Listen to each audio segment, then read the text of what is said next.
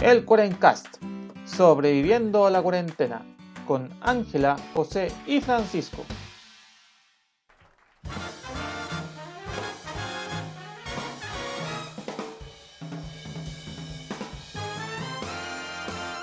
Buenos días, buenas tardes y buenas noches a todos los amigos de la internet que nos acompañan en esta nueva semana del Cuarencast. Aquí sobreviviendo a la Convención Constitucional. Porque, ay señor, weón, puta, no sé quién tiene la culpa, pero alguien iré y lo golpearé. Él habla José, su anfitrión del programa, aquí viendo, viendo cómo la vida avanza. Y como siempre me acompañan mis, mis amigos Ángela y Francisco. ¿Cómo les va, muchachos? Hola José, hola Pancho. Aquí yo sobreviviendo a un resfriado. Llevaba literalmente casi dos años sin resfriarme. Pero me Oh. tocó nomás, pues, así que estoy con PCR negativo, así que tranquilo, Sí, no me atacó el bicho. Está completamente certificado, así como notarialmente, Sí. de que es un resfrío común. Un resfrío, un resfrío de esos pesados que te agarran así y te dejan para el gato. En algún momento hasta pensé que podía ser porque de verdad estaba así como tirada, como miau. Pero Eh, no. Echa pebre. Así que en este momento mi respeto a, a los inventores de los jarabes para la tos con codeína y a los inventores de los antibióticos.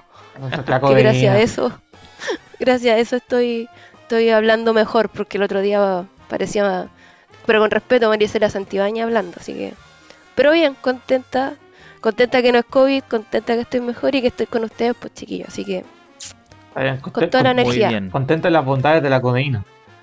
con, claro, no, a mí no yo, me hace yo- nada. yo no voy a decir nada, no, yo no voy a decir nada al respecto, si no nos podemos ir funados por pelmazo.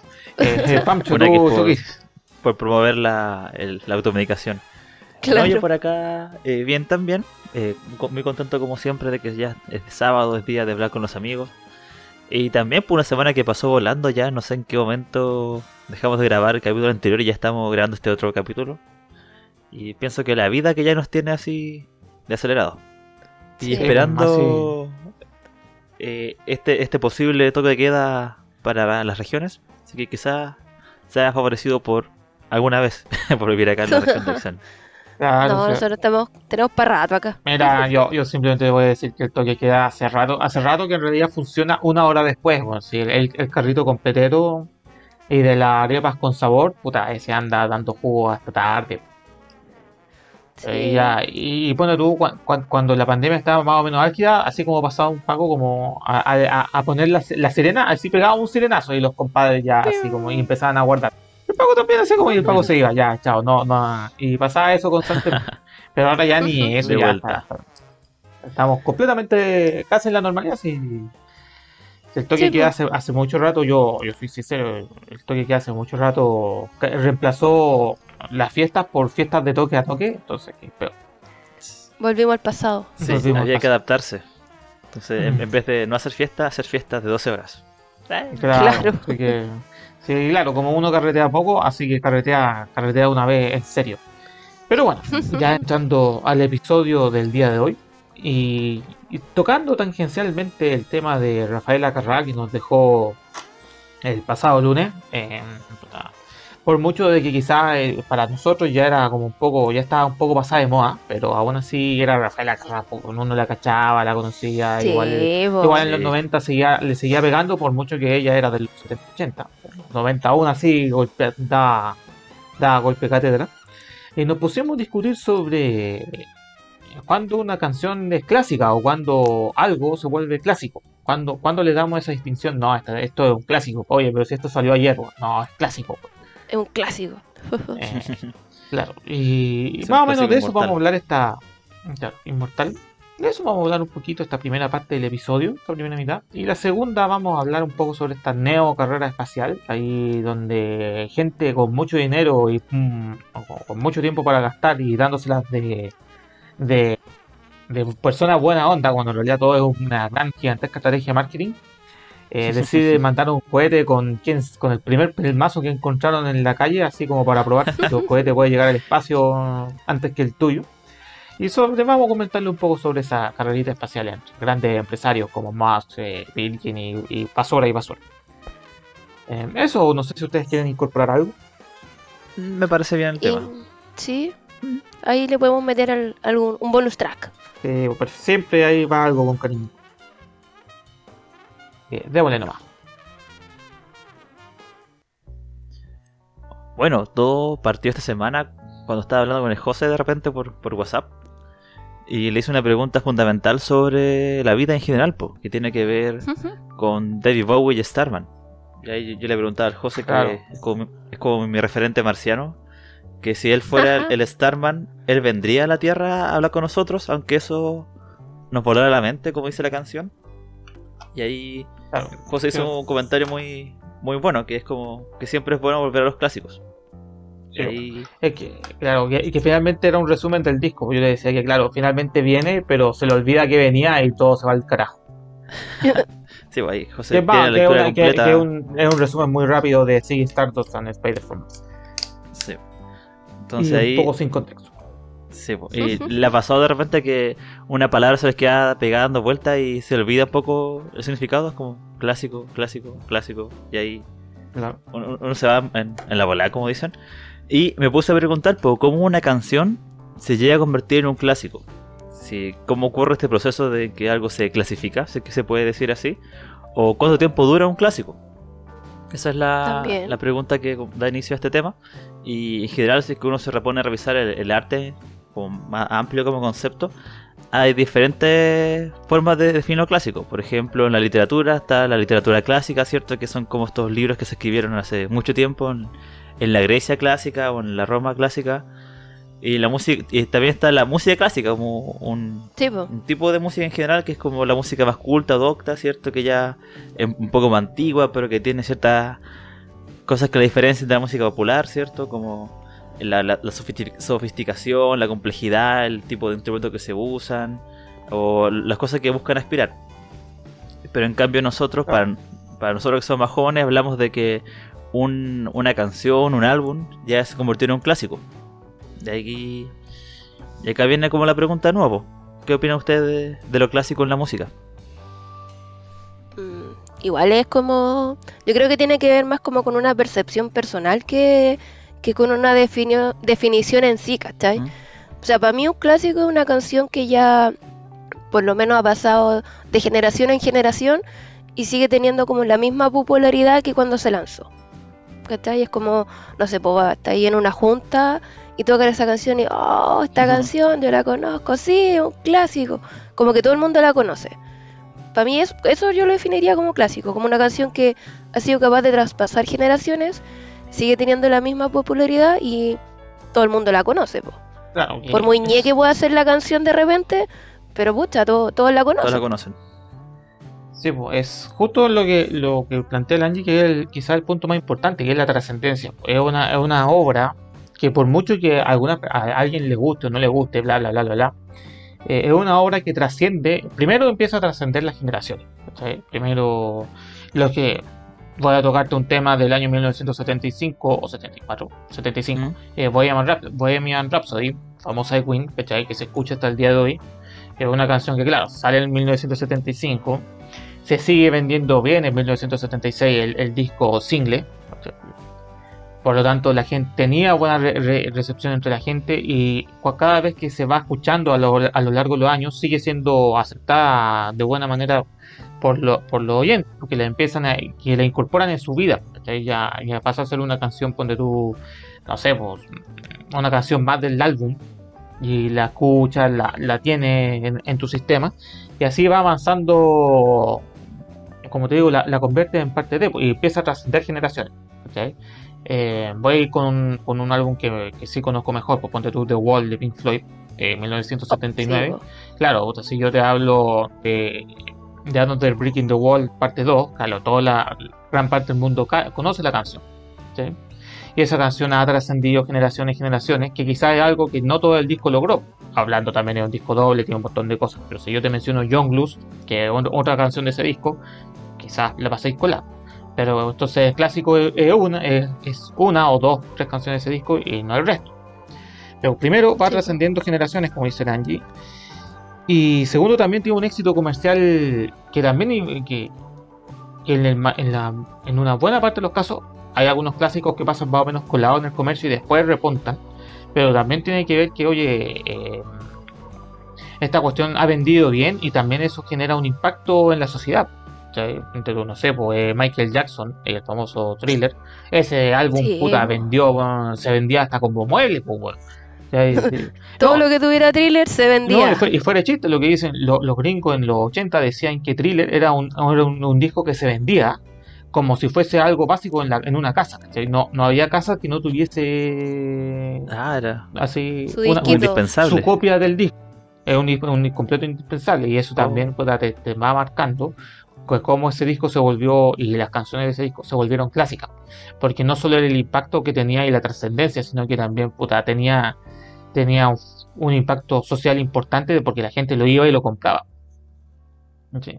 Y, eso, y eso también va marcando, porque cuando tú una canción que no venda, puta, queda en la estantería así, chao, y después puta, alguien irá a buscarla. Pero cuando Sí, se vende en masa, todos lo conocen, pues, y cuando todos lo conocen, claro, es más fácil que la gente diga, ah, yo conozco esta canción, sí, mira, dos personas que más o menos quizás no, no se conocen, pero conocen Mm. esa cuestión y ya tienen una raíz común. Sí, po, muchas veces eso. Hay gente que, que se conoce más o entra como a conversar más gracias a estos temas de la música, po.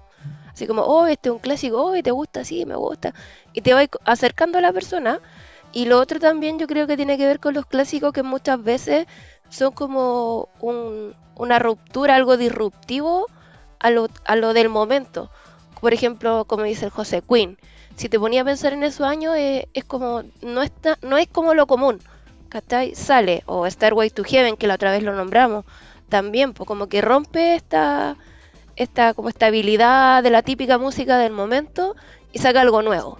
Y yo creo que también por ahí va el tema del clásico, como de, de traer algo nuevo, algo más fresco, que te engancha. de que se diferencia y es capaz de enganchar y seguir y a seguir y seguir, pues. Claro, Sí. po. Yo, yo me puse también a investigar sobre lo que era como clásico para la música y serán muchas cosas que ustedes ya mencionaron. Por ejemplo, uno elemento fundamental es que pase la prueba del tiempo, que también se conoce como que envejezca, que, que envejezca bien la canción, o el álbum también. po. sí, Claro. po. Por ejemplo, yo, yo pienso en esas canciones como la cumbia antigua, como la colegiala, creo que se va funado en un par de años más.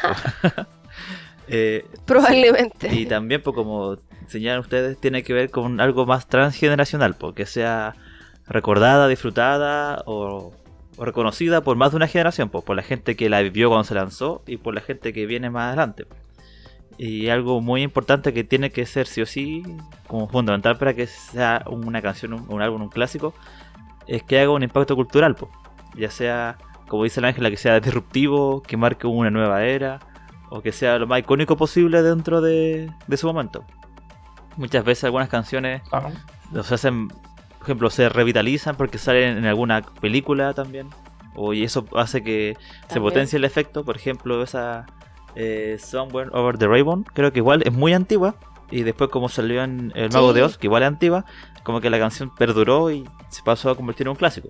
Claro, que, que- que- claro, la película es una canción, es una canción de esa época, quizás quién sabe si conoció o no, ya, ya Mm. no sé. sí. Pero como la película está considerada entre las mejores y todavía se ve, quizás ya, ya no porque, oh, quiero ver el Mago de Oz, sino que, oh, voy a ver el Mago de Oz por apreciación o Mm. por historia, bla, bla, bla, bla, bla.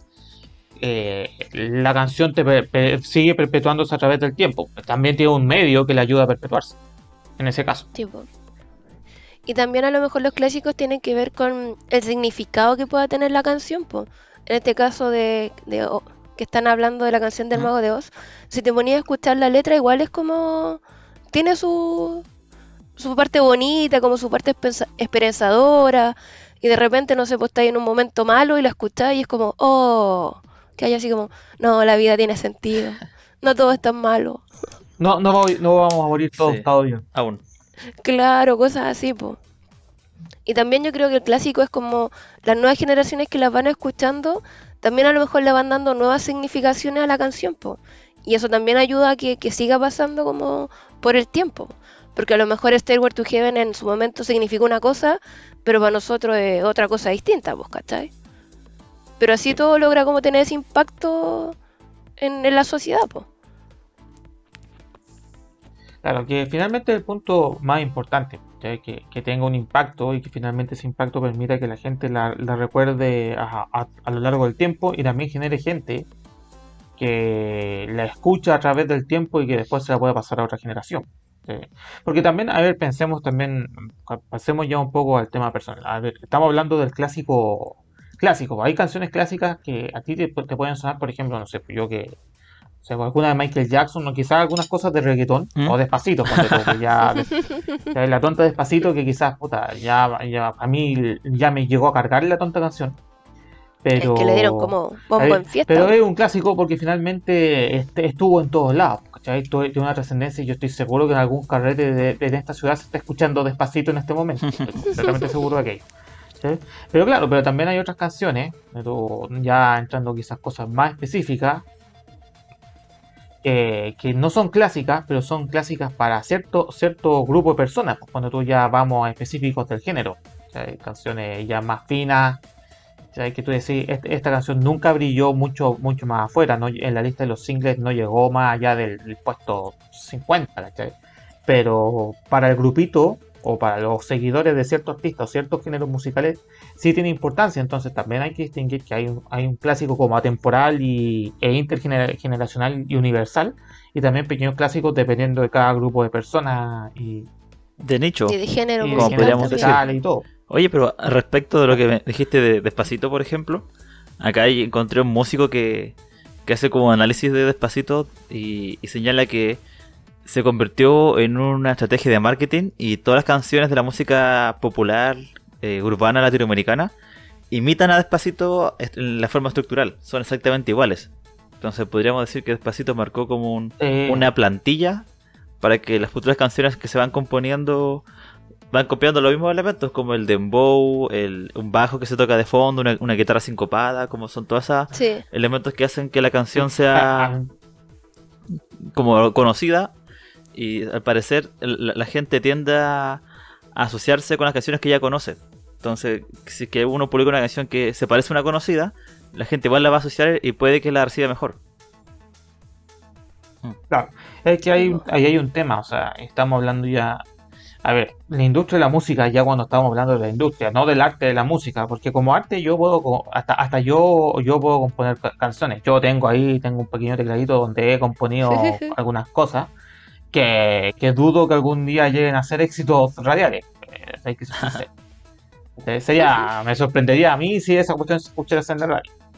Pero, pero ya cuando estamos en industria, estamos hablando de que, de que es, lo mismo, es lo mismo que en el cine, ¿cachai? Porque cada disco tiene un productor. ¿cachai? Yo se los digo como coleccionista de música, uno de los detalles es que cuando uno empieza a buscar, no sé, un disco de Pink Floyd, Rush o, o de Ricky Martin, de quien sea, uno también se tiene que fijarse, sobre todo más en los géneros más pop, eh, quién es el productor. Eh, Qué es importante, porque ahí es donde empieza a partir el meollo del asunto, porque el productor finalmente te vamos, es, es como un- una especie de super compositor quizás, que va moviendo el, el flujo de la música. ¿sí? Normalmente estas canciones, las grandes canciones pop, ya están tan estructuradas con, con, como dice Pancho, con bases comunes, Mm. de, que, de que- de que tienen que eh, seguir las siguientes reglas, ¿cachai? Paso 1 tiene que ser tener esto, paso 2, paso 3, paso 4, paso 5. Y tú sabes, y eso finalmente es obra de los productores y de los artistas que también ceden un poco en, quizás en el proceso de creación Claro, po. artística o, o, o también, o mejor, logran unir el proceso de creación artística con la producción. ¿ok? Para sacar canciones que tú sabes que van a ser un éxito. ¿sí? Ponte tú hace mucho tiempo atrás, volviendo a artistas, Justin Bieber, muchos se que- que criticaban que su canción, o una de sus más conocidas, tenía como seis compositores para decir una payasada, así como Baby. Sí, mientras, que, mientras que los Beatles tenían un compositor y que, que era prácticamente un poema. Claro, pero que, que, que primero estáis comparando décadas distintas. Sí, Y po. segundo, Sí, estáis diciendo, ahí te- tenía un artista que, o un artista, y aquí otro, un trabajo de mercadotecnia. ¿cachai?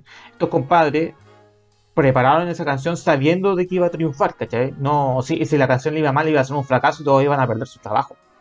Si, si son compadres que su cuyo- cuya pega, como lo mismo en el cine, cuya pega es, es meter un home run, ¿cachai? Y, es- y ese, y, ese, y ese es tu trabajo, y tú sabes las reglas y los pasos para hacer esa. ¿cachai? Y también el artista que sabe, ya perfecto, yo si yo quiero triunfar, eh, hago esto. me conviene Pon- trabajar con este tú, productor. te, te lo pongo así sencillo. Metali- Metallica, ahora que se acerca rápidamente el aniversario del álbum negro. Te lo pongo así. que el álbum negro un clásico y, y, toda la gente que diga se, se diga que escucha metal eh, conoce el álbum negro. El álbum negro es un tema de producción. Porque, a ver, eh, si no me equivoco, el productor del álbum negro, se los puedo corroborar al tiro, era, era un loco que se llamaba Bob Rock. YouTube lo corrobora. Eh, claro, conocido productor que sí. Este loco, ¿cachai? Había producido, si no me equivoco, ya llevaba produciendo varias casas de, los géneros hard rock, punk y todo el cuento, y había trabajado con, con varios artistas así importantes del, tema del rock, ¿cachai? Por ejemplo, The Cult, Sonic Temple, o sea, gran disco de, de, rock, Era un compadre conocido, conocido en el ambiente, ¿cachai? ¿Cuál es la gran gracia que, que este compadre, como Bob Rock hace? es que se junta con Motley Crue, que venían siempre chupando, chupando más, más cosas que componiendo. No me cae duda. No me cae duda, ¿cachai? Y los toma y en 1989, si no me equivoco, con ellos le saca todo su potencial. En el, libro, en el libro Los trapos sucios de Motley Crue lo explican muy bien ahí, o, lo explican rápidamente, porque pero explican que Bob Rock saca todo su potencial y sacan el, el famoso disco Doctor Phil. Guau, espera, que un clásico. Oye, clasicazo, eso, Entonces, eso llama la atención de Metallica. ¿cachai? Y Metallica decide trabajar con Bob Rock. Y Bob Rock cacha, mira, ¿saben qué? Su música es popular, es conocida, ¿cachai? Pero. Mm. Van bien, cabros, van, bien. Van bien, ¿cachai? Pero, pero lo que ustedes hacen se escucha bien en los metaleros, ¿cachai? Yo conozco los metaleros, he trabajado con los metaleros, cuestiones, ¿cachai? Pero, pero hoy hay una cuestión entre ser popular entre, entre el metal y además, sobre todo el metal y el glam, que están pasando de moda en los 90, porque recuerden que en los 90 se estaba viniendo el grunge, por lo tanto el metal como lo conocíamos y el, glam se estaba yendo el carajo. Pero yo puedo hacer esto, que esto llegue más lejos. Y finalmente el productor mete, y que para mí el álbum negro es un trabajo genial de, también de producción, que es tomar todo lo que hacía Metallica y se escuche lo suficientemente fresco y nuevo y además pop como para que hacer lo que hicieron y finalmente que el disco negro se venda aún hasta, mm. hasta, como, funda de inodoro. y bueno, te apuesto que hay fundas de inodoro. Y finalmente ahí es lo que te digo, cuando, cuando también un productor o un tipo que cache se mete y empieza a meter las perillas, empieza a hacer funcionar el asunto. no... Le da un, nuevo aire. le da un nuevo aire. Eh, como tú dices. Y después Bob Rock se puso a producir un montón de discos, sobre todo artistas ochentosos que querían triunfar en los 90. Pues, Resurgir. Eh, porque, como, los 90, como sigo insistiendo, como el, el, el grunge se estaba comiendo todo el, todo el ambiente. Entonces, cuando tuvo Bon Jovi produjo con Bob Rock, después eh, Motley Crue continuó un poco, aunque le fue mal. Eh, David Lee Roth y, más artistas, pero este compadre ya se hizo rico con eso.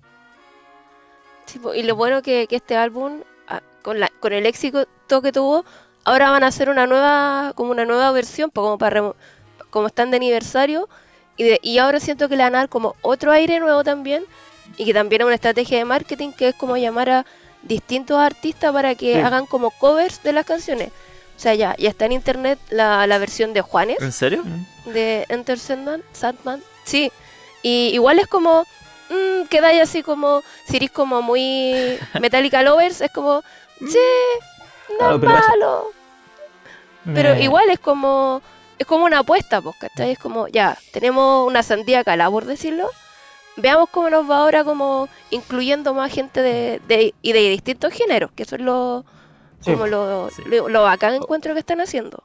Claro, que Me encantaría escuchar y ahí, a... y ahí está la muestra, disculpen, y ahí está la muestra última de, de la influencia y transgeneración y, y, sobre todo la transgeneración de, de algo, O sea, es un disco que estaba, primero que estaba, Metallica estaba suscrito a un género musical, que era el thrash metal, ¿cachai? Estaba considerado entre los cuatro grandes de, ese género, ahí con Megadeth, Slayer y Anthrax.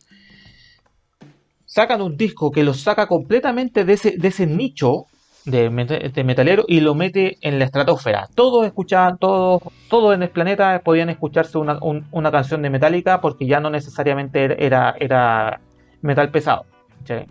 Podíais decir que, de hecho, pues, escuchando Metallica tú uno podía decir, ah, mira tú, escucho metal, pero en realidad estáis escuchando una canción más o menos suavecita dentro, de la, dentro del universo. Sí, pues, dentro de ¿Cachai? lo que tocaban pero antes. estáis, pero estáis escuchando Metallica, ¿cachai? Entonces, y eso empieza a llegar a tal punto de que casi 20, casi 30 años después, 30, sí, eh, artistas de distinto tipo puta, se juntan a grabar pequeñas, cancio- pequeñas canciones sí, y, y- y- y temitas chiquitos porque el álbum en su tiempo les llamó la atención, se volvió, lo escucharon mucho, se volvió importante y, y se volvió un clásico finalmente. Y ahí tienes una muestra de clásico. Y de toda la gente que trabaja al respecto, porque no solo el artista, sino que también es toda, es toda una industria musical que cuando detecta algo, dice, mira, podemos hacer esto para que Y nos va a llegue ir bien. Y, y- y nos va a ir bien. ¿Cachai? Porque tam- De hecho, también ahí hay otro eso. elemento del clásico, porque cuando empiezan a generar covers y versiones más, eh, no sé, po, o más ambientadas al futuro o cambiadas, como de- hechas desde otro artista. Ahí tenemos otro elemento también de, de los covers. Por ejemplo, eh, muchos clásicos también han pasado por esta po. Tendencia media ñoña que fue como convertirlo en música de estilo medieval, que partió el año pasado con la pandemia. Y también po- como cuando la gente tiende la necesidad de incorporarla y hacer la propia, esas grandes hits, y ya pasan a ser clásicos.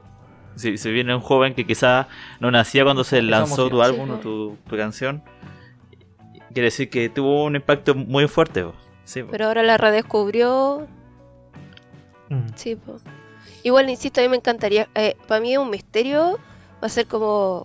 Quiero escuchar a DJ, ¿Mm? DJ ay, DJ Balvin cantando Metallica. Eso me tiene ahí como. ¿Qué? Quiero ver qué, qué sale de eso. Como que son o sea, dos géneros muy distintos, ¿cachai? Claro, como, claro, va- ahí va a haber, un- van a haber experimentos bien buenos que ahí... Claro, pero yo, yo siempre les digo y, y les doy como consejo si ustedes quieren ya quizás pasar un, un pasito más a escuchar música. cu- Cuando uno empieza a escuchar escuchar música no es ponerse buscar parlantes de alta definición y de alta cuestión y, ponerse demasiado enfermo en, en que no tengo que tener una colección de vinil y cuestiones y, no, chao.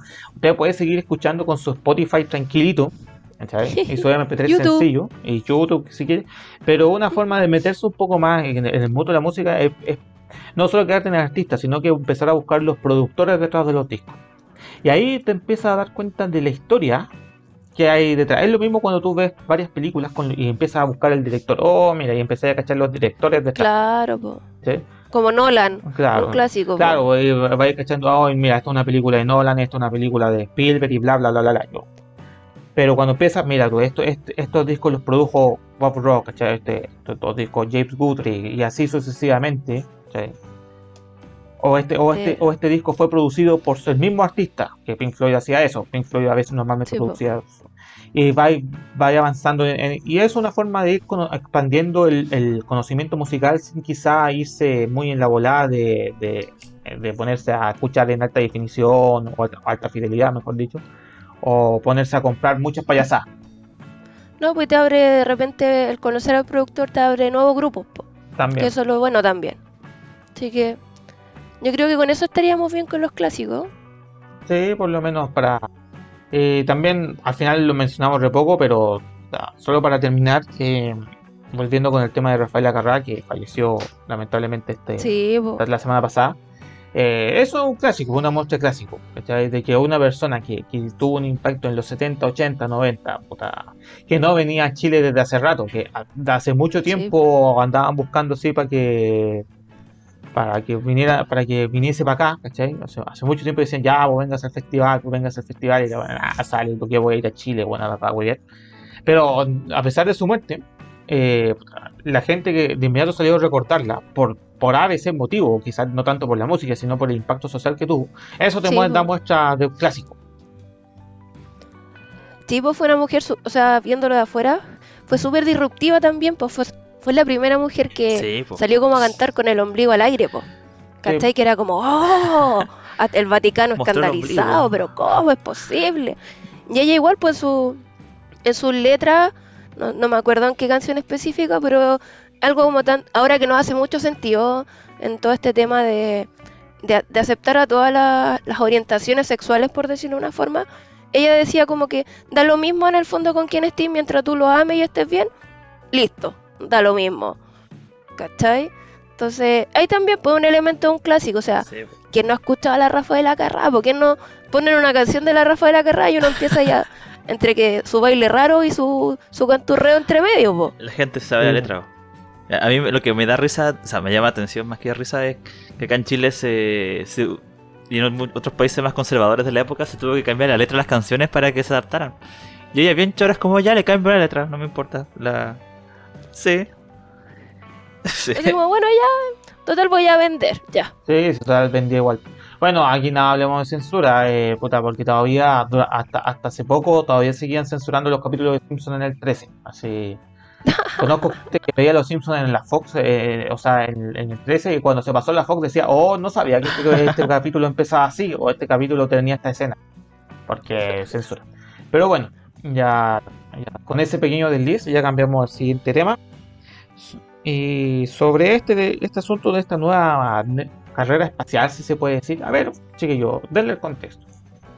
Bueno, yo creo que toda nuestra como conversación que nos llevó a esto fue por un tema que nos planteó el Pancho de que nuestro querido telescopio Hubble está yéndose a la B. Está a punto, a punto de irse a la vez. Está a punto, a punto, a punto de irse a la B. el y tomamos tu tema y empezamos a hablar de cualquier otra payasada. Lo sentimos, Pancho, pero sí es la vida. Sí. Déjeme hacer una, una mini introducción pequeña para decir Sí, que po, como que para cachar con- por qué llegamos, podemos decir que Houston tenemos un problema en el espacio. Porque literal. Sí, pues, literal, porque el, bueno, el telescopio Hubble, Hubble tiene más de 30 años dando vueltas por la Tierra y ha sido fundamental para todo el desarrollo de la astronomía contemporánea. O sea, imagínate que la gente que, de la, que se dedica a la astronomía durante los últimos 30 años no imagina un mundo sin Hubble, a ese nivel de... Porque todo Sí. lo que conocemos como las fronteras del conocimiento del espacio viene desde ahí. Y bueno, el, el 13 de junio de este año eh, tuvo un problema con un módulo que se encarga de almacenar la información que es la que se envía después a la Tierra, que es lo que se conoce como la, la carga útil o el payload en inglés. Y, y cacha que todo lo que se puede hacer es desde acá, pues, como enviando comandos, como tecleando comandos y ver si que funciona ya. Que Lo han funciona. reiniciado, están haciendo algunos tests. Porque el, el telescopio está bueno. Lo que pasa es que tienen problemas con un módulo. Y como estos telescopios son tan importantes, tienen hartos módulos de respaldo. Así que dice que falló el primero, se puede ir al segundo, al tercero, hasta el cuarto. Pero tienen problemas para hacer ese switch. De pasar del módulo 1 al 2. Y ahí están, ah, eh, llevan, bueno, desde el 13 de junio haciendo pruebas, han hecho más test, más diagnóstico. Y están como, ¿solucionar el problema? Eh, sí, no, no hay solución. Y están ahí probando. Y al parecer Claro, de adelante- problemas del Windows. Sí, po, que no- no- nunca ha solucionado nada. Pero Claro, se, se espera que de, se espera que de acá a un par de semanas más se pueda hacer como otro ensayo. Parece que eventualmente se podría solucionar. Porque imagínense que el, a la semana el telescopio genera 150 gigas de información. De, como de material Oh. bruto de todas las observaciones que va haciendo del espacio, de los cuerpos celestes. Así como. Y de esta breve introducción dije, oh, hay problemas en el espacio. Y de ahí saltamos a otros problemas que están ocurriendo en nuestro espacio terrestre. Nuestra, nue- como dice el José, la neocarrera espacial que se está dando ahora, po. Así es. Ah. Que pasamos de la carrera espacial entre Estados Unidos y Rusia a una carrera espacial e- entre la gente que tiene más plata en este planeta, po, que es como lo, lo llamativo. Y también se nos, se nos pasa coladito, yo creo que como por la tangente, como dicen, China, po, que también se está metiendo ahí calladito, piolita, pero también se está metiendo. Sí, pum. A ver, entrando eh, en resumen, eh, lo que pasaba que eh, Jeff Bezos de Amazon, o, o bueno, el, el fundador de Amazon, y que, Bezos. y- y que ahora ya dejó Amazon, ya, ya, bueno, tan soberanamente rico, si no me equivoco, también, a ver, muchos los, lo que pasa, que está entrando, entrando en contexto, perdón por, por si pierdo un poco la línea, pero para entrar en contexto. Lo que pasa es que hace mucho rato la NASA eh, está más pobre que. Está muy pobre. Más pobre que. Este, No le pasan mucha plata, por algo se detuvo también el programa del transbordador. O sea, cada vez que los, astro- los, los astronautas viajan a la estación espacial, viajan en cohetes rusos, los Soyuz, ¿cachai? Son los rusos los que envían gente. Entonces, ¿qué es lo que pasó? Que, que se dieron cuenta que para poder volver a mover el sistema, necesitaban inversión privada en, en el espacio. Entonces eso hizo que mucha gente pero multimillonarios, o sea, Branson, Bezos, Elon Musk, etcétera, etcétera, etcétera, empezaron a, a invertir en, una carrera espacial privada con la perspectiva que tarde o temprano un gran comprador como es el, el gobierno de los, Estados, Unidos y la NASA, que, finalmente es la NASA, va a decir ya compadre, tome, aquí yo le compro su cuento, lléveme a, a la estación espacial. Y así ya no le tengo que pagar a los rusos, que los rusos calladitos siguen mandando cohetes, tranquilos. Yo siempre he dicho, los, verdaderos ganadores de la carrera espacial fueron los rusos, porque, lo, porque ellos siempre continuaron con el espacio. Los gringos llegaron a la luna y de ahí se hicieron más o menos los locos. Mm, se llantaron. Entonces, claro, por eso ha habido varios, durante tanto tiempo, así como experimentos como de, de ah, mira, yo voy a lanzar un cohete que, que puede volver que después del lanzo puede volver. Porque no, yo voy a hacer una cuestión que, lleve ciudadanos civiles así sin entrenamiento al espacio. Y así van discutiéndose y discutiéndose. Entonces, claro. Eh, en resumen, hemos llegado a que eh, este compadre Jeff Bezos iba a decir ya perfecto, ahora en, julio voy a lanzar mi primer eh, mi primer, como entre comillas, voy, a viajar con un par de personas al espacio, que en realidad es un viaje re sencillo, porque en realidad, entre comillas, cruzan el límite de la atmósfera, están un par de minutitos en el espacio en gravedad cero y de ahí vuelve el, vuelve el cuento. Tampoco es como que, ah. no, en realidad pasé, un, lejos. pasé una noche en, no, eh, es literalmente mucha plata para para un par de minutos de, para un par de minutitos en el espacio. Entonces yo empezó ya, estoy listo, lo voy a hacer. Y, se adelantó eh, Richard Branson de, de Virgin, que dijo, no, puta, si este compadre lo va a hacer, yo puedo hacerlo antes porque yo estoy listo. Así que y al final es una, es una carrera entre gente rica, con mucho, que, con mucho dinero y tiempo para gastarlo. Sí. Eh, pensando que si les va bien, hay un gran comprador, porque finalmente hay, un gran comprador que es, como les digo, el gobierno gringo y cualquier otra otra nación que quiera al espacio. Hay muchas naciones, sobre todo en Europa, que también tienen eh, sus programas espaciales, pero que no pueden hacer mucho porque no tienen cómo llevar a la gente para allá. Que también están interesados. Y entonces también esto es mercadotecnia, porque si decir fue el primero, puta, fuiste el primero, pues solo hay un primero. Sí, porque y que eso también es como la guerra entre los egos. Yo soy tan millonario que salí antes que tú al espacio. pero, yo, insisto, no, no, es, no, es, tanto eso, es también el, el, hecho de que, oye, eh, tarde o temprano, si esta cuestión le va bien, se lo vendo a los gobiernos. Sí, pues. Sí, voy ahí. y esa es la nueva carrera espacial. Mm. Sí, igual es, llamativo, es como, eh, claro, obviamente están buscando un, un comprador pero también es como soy tan millonario, tengo tanta plata, que me puedo dar el lujo de armar un viajecito para afuera.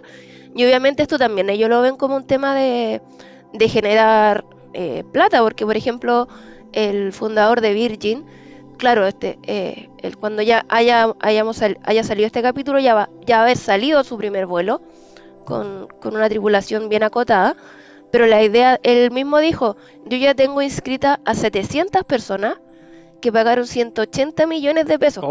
180 millones de pesos para pegarse este viaje de unos minutos para estar unos, con ingravidez. Y eso es todo. Llega empieza el nuevo tema del turismo espacial, pues, ¿cachai? O sea, imagínate, 700 personas en el mundo fueron capaces, así como, ah, ah voy a dar una vuelta a, la estratosfera. Toma 180 millones. No, el vuelto al pan, así que no importa. una, una, una a mí me interesa ir a dar una vuelta afuera. ¿cachai? Es como, wow. Y, y también te plantea el tema, a lo mejor cuando nosotros ya no estemos probablemente, va a ser súper común, así como, estoy de vacaciones, ah, me voy a dar una vuelta afuera, quiero ver cómo es la ingravidez. Ya vamos. ¿Cachai? Es lo, es lo más probable si vamos para eso, ¿cachai? Eso es lo más... Eh, para allí va el asunto, porque como va, esto finalmente, a ver, aquí ya lo hablamos. Hay, hay, aparte de luchas de egos, también hay una competencia por quién se queda con el billete más fuerte, el billete más grande. Pero también hay un, también no quitemos que también aquí hay una, en alguna parte del, pensamiento, también hay un pensamiento científico. Cuando, cuando el telescopio Hubble salió, obviamente fue un gastadero de plata, pero todos sabían que iba a contribuir mucho a la ciencia, y así lo hizo. Y por mucho que el Hubble pero ya, ya superó su vida útil con creces, eh, sigue funcionando, ¿cachai? Y bueno, hasta más o menos junio, cuando ahora están discutiendo con los comandos. Eh, Sí, esto, esto es lo mismo. Por mucho de que hayan unos privados intentando ahí discutiendo eh, quién, quién lo hace primero y quién, quién lo hace mejor, también aquí hay avances científicos que van a co- contribuir importante, eh, muy importantemente en las misiones que vienen después, por ejemplo, con Marte. Porque Sí, pues sí. Lo que, Aquí lo- aparece Elon Musk con, Claro. con Marte. es que, es que Elon Musk, cada vez que lanzaban un transbordador o un cohete o los Soyuz mismos, eh, lanzan, el- pero eh, toda la, la parte trasera, que es finalmente donde está el combustible y todas las cosas para poder eh, superar la, la, la- atmósfera, todo eso queda como basura espacial. ¿sí? Lo, Sí, que, lo que dice Max de decir, mira, ¿sabes que vamos a intentar estas cuestiones para reutilizarlas? Ya es un avance importante, porque por lo menos ya te está empezando a gastar menos. Quizás me voy a gastar como la plata de tres cohetes en uno, pero ese uno lo voy a usar 10 veces. Ya, puta, ya gané, ya gané plata. Ya me estoy ahorrando Sí, corto. Entonces, y así vamos avanzando, avanzando, porque finalmente todo esto avance. eh, tarde o temprano tienen que in- eh, involucrarse a que salgamos finalmente del, del planeta. Porque a Sí, este pues, sí. ritmo estamos bien para el Hay que mejor empezar a Sí, arrancar pues sí, de acá. Elon Musk ha declarado que entre como su, su objetivo está como conquistar, colonizar Marte. Mm. Y él lo ha dicho así como súper, no, estoy invirtiendo en esto porque quiero llegar a Marte y quiero colonizarlo. Así Ah, como, oh, me voy a, a vivir a la playa, él no, se quiere ir a Marte, una cuestión Es- piola. Y es un objetivo, ¿cachai? Eh, Se, se ve así como piola, pero en realidad no es piola y probablemente Max no lo, no lo logre en vida, eh, no lo logre tampoco su Claro. hijo, ¿cachai? O sea, pero lleva un avance que de aquí al 2040 se pueda establecer la primera colonia, porque la, la gente que va a viajar a Marte es un viaje sin retorno. Ese compadre le dicen, "Bueno, pibe, bueno, usted se va a quedar aquí, buena suerte. Arréglesela. Así, pues bueno, no es como la película El Marciano, donde puta fueron a rescatar hasta un buen No, eh, en realidad no. Esos compadres van a, van a vivir y van a morir allí. Entonces, entonces es un interesante tema de que, de que todo esto se está haciendo con el motivo ulterior de obviamente de, de mejorar la ciencia, ir hacia adelante, pero también hay que discu- discutir y tener en cuenta las cosas más terrenales como que oye, es finalmente yo soy empresario y esto es un negocio y tengo que Sí, ganar plata Mm. y, y me estoy ganando muy, me estoy gastando gran parte de mi fortuna que En esto. en esto, entonces tengo que en algún momento recuperarlo. Y finalmente, sí, es esta cuestión, no es como ir puta y gastármelo, no sé, pues en papas fritas, tengo que recuperarlo. Oye, Sí, pero po. el, Entonces, Oye, lo otro el Bezos- que... entonces, Dígame, el Jeff Chito. Bezos es tan asquerosamente rico que. Bueno, incluso con Amazon, que tiene un, un aumento sobre todo en la pandemia y el telecomercio, eh, y, y fue como acusado de que hace malas prácticas laborales, pues como que les paga muy poco a sus proveedores, a la gente que trabaja con él, y gana mucha plata vendiendo extra, que se ha ganado como cierto odio de parte de la comunidad internacional, y de hecho hay como firmas para que cuando vaya al espacio no regrese, como que no se le permita el, el reingreso a la atmósfera terrestre. Ojo. es que, es que, final- es que lo que pasa es que hay un Mm. tema, ya, ya sin entrar a, a desligarnos mucho. El compadre, como tú dices, Pancho, es asquerosamente rico. Y se ha hecho asqueroso, y- imbécilmente rico. O sea, es, es- es grosero. sí. Cuando le han Sí, dice- cuando, cuando dicen no, ese pasaje cuesta 186 millones de pesos, ¿sí? hay, muchas hay, hay muchas personas en este planeta que pueden gastar, hay muchas personas en este país que Sí, infinito po. que pueden Sí. gastarse los 186 millones de pesos. que- 180. si usted cree que Farca y Luxix son los únicos, Ujú. no, mentira, hay un montón de hueones que, que, que pueden. Hay muchas, hay, hay- conozco hueones que venden dos departamentos, y pagaron el pasaje, pues, listo, chao. Mm. Y listo, me voy al Eh, espacio. Y puta, y siguen teniendo otros cinco departamentos para vivir, para rentar y vivir, weón, ¿cachai? Puta. Entonces, así hay mucha gente que tiene, tiene esa plata. Sí, un precio bastante accesible para considerar la, la hazaña que está, que considera ir y viajar para estar cinco minutos allá afuera. Eh, Oye, y lo otro, y que- claro, que quiero- pero, pero disculpa, yo solo Sí, para terminar. Claro, finalmente, cuando tú ves cuando una empresa gana mucha plata, y quizás empezó a ganar mucha plata por, por un tema X, y claro, tú, cuando ves que, que la repartija para abajo no es tan equitativa, obviamente la gente se putea, pero probablemente la- esas firmas para que Jeff Bezos se queden son tan, Eso- solo eso. Tan eso es menos que un popcorn. Claro, son ese, ese- que hay mucha gente que, que así llena como firme, firme por esto, y ahí y en realidad, puta, claro, yo voy a firmar por esta weá, así como tenemos un millón de personas que firmó para que, puta, vuelva, no sé, pues vuelvan a vender el sí. Pero, puta, el productor de Chocopanda, ah, chao, weón, si esta weá- No me sí, interesa. no me interesan estos weones. Sí. No, y lo otro que yo quería como destacar que, que, que ha tenido como de dulce y agraz porque, bueno, los chinitos nos dejaron la querida pandemia que estamos viviendo, pero los chinitos, han- aparte de todo esto, han llevado a cabo su, su carrera espacial y la están haciendo como muy piola.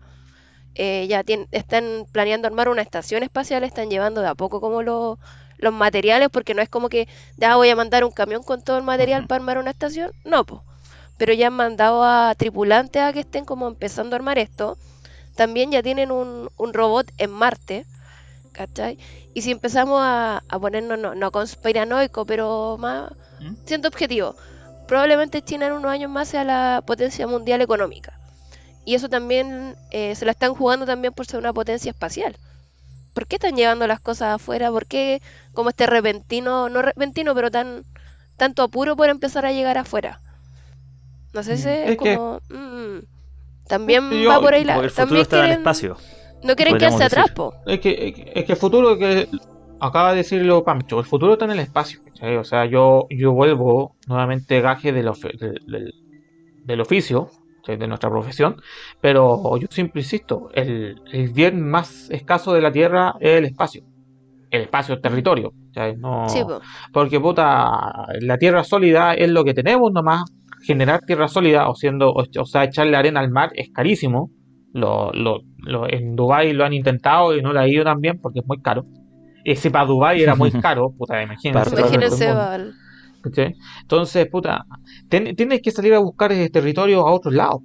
Y ahí está el asunto. Y el, el primero que llega a Marte, puta, es el primero que va a empezar a explorar los recursos económicos de Marte. Sí. Entonces, puta, eh, eh, estamos hablando de los primeros los recursos económicos de un planeta entero. Imagínate si ahí encuentro oro, puta, con la cantidad de hueones. La minería marciana. De- de- y después ya, perfecto. Pro- probablemente, puta, ¿cómo, ¿cómo hago que traer la web de Marte para acá sea más bara- sea rentable? Y ahí parte todo un negocio, si finalmente eso. Eh, es, es control. Entonces los chinos, que también que van camino a convertirse en la primera economía del planeta, eh, saben que tampoco pueden quedarse atrás con el espacio. Es todo en nada. jaja. Todo nada. Sí, po. Oye, yo les quiero dejar planteada una pregunta. Sí, dígale. Oh. para que me la puedan responder más adelante, sí, po, porque entre todos estos magnates que hablábamos que, que están metiendo plata en distintas cosas, porque no solo en el espacio, pues en todo, Ujú. me apareció un nombre, Soros, si no me equivoco.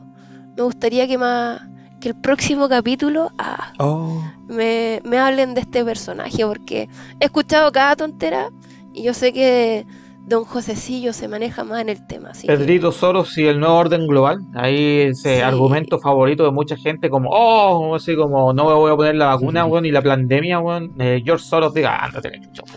Eh, sí, podemos Sí. hablar ahí como del nuevo orden global, pero ya eso ya será para otra ocasión, porque ya nos alargamos bastante, así que hay que Sí. este Así es. Así que tenemos tema No, para pero el se las próximo dejo episodio. ahí, les dejo la tarea. Está bien, Para me que me, que me digan quién es este personaje que, que apareció de repente y yo, ¿what? Oh, ¿Quién es? ¿Quién es, quién es. Don Soros? Eh, que entonces, eso, po, cabrón. ya con eso, como les dije, ya nos alargamos un poquito. Vamos ya cerrando este episodio del Cuarencast. Espero que les haya gustado mucho.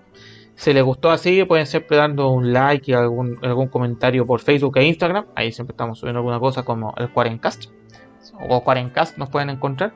Y también sirve bastante que le pongan eh, like al, a Spotify o, a su plataforma de, de podcast, ahí, porque eso siempre ayuda bastante. Y eso, boom, es. esperando que les haya gustado el, el tema del día. Eh, yo eh, tampoco no quiero decirles nada más, solo que cuídense nomás, cabros, porque hay que cuidarse todavía, si todavía está el bicho dando vuelta, aunque estamos mejor que la semana pasada. Eso por lo menos me llena de lío. Y eso, pues, cabros. Pásenlo cachilupi, cuídense. No sé, chiquillos, si ustedes quieren decir alguna cosa. Yo con esto me despido. Yo, yo. Cuídense, cuidado con los virus que andan dando vuelta. Claro, así la bronquitis salvaje. Sí. Sí, sí. Tengan miedo solamente. no. No, cuídense, cuídense mucho. Sí. Y arriba el ánimo. Eso. Chao. Que estén bien. Chau, chau.